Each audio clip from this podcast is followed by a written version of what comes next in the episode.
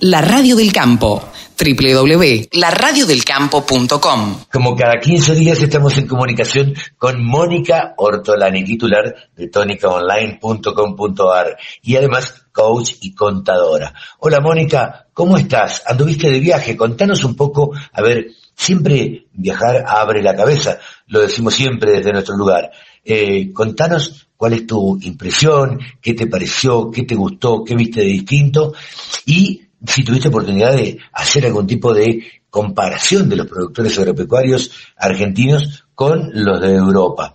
Esto solo si pudiste hacerlo. Si no, contanos cómo ves que está viniendo esta campaña, más allá de la sequía y más de todas las vicisitudes eh, que, con las que se enfrentan los productores agropecuarios. Hola Carlos, ¿cómo estás? Qué lindo reencontrarnos y después de este viaje que, bueno, abre la cabeza aunque también el corazón. Como muchos saben, mi hijo, como tantos jóvenes y no tan jóvenes, han emigrado del país. En su caso, eligió Dinamarca, eh, trabaja en un restaurante junto a muchos argentinos y ucranianos, la verdad que jóvenes, eh, huyendo de sus países por distintos motivos de guerra, ¿no? Eh, si bien no tienen comparación, eh, ambos expulsan talentos.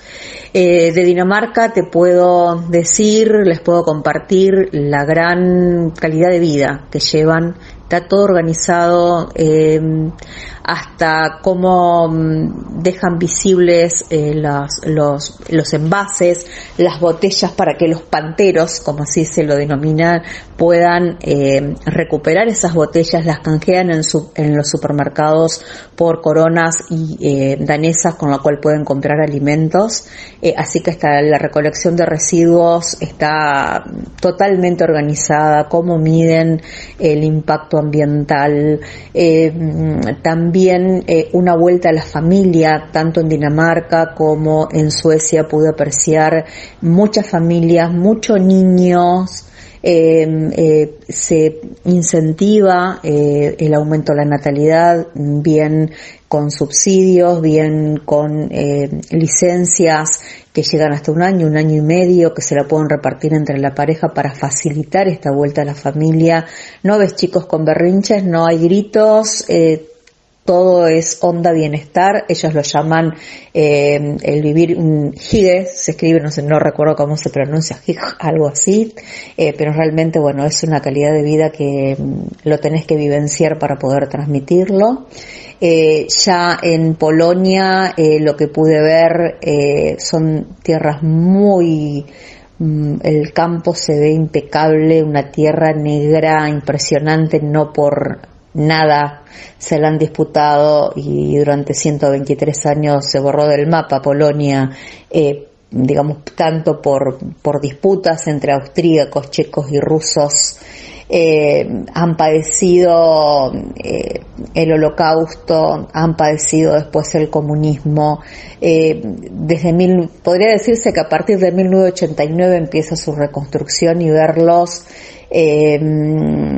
tan resilientes, con una historia de dolor tan profunda, rescatando también eh, tantos participantes que va mucho más de Schlinder eh, como Tadeusz Pankiewicz, que con su farmacia ayudó tanto a los, eh, su farmacia del Águila, en plena Plaza de los Héroes, donde Roman Polanski a 60 años del, del holocausto instala 60 sillas muy simbólicas, simbolizando esa espera en esa plaza de, la selección donde se indicaba cuál era el destino de los judíos, bien a los campos de concentración, a la fábrica de Schlinder o directamente eh, se los eh, exterminaba en el momento. Una historia de mucho dolor que mm, después de, tan pocos años verlas así eh, nos deja mucha enseñanza porque también el campo ha tenido un, un, valor muy preponderante en esa, en esa reconstrucción en toda su historia. Eh, hay un cuadro de 360 grados que es la batalla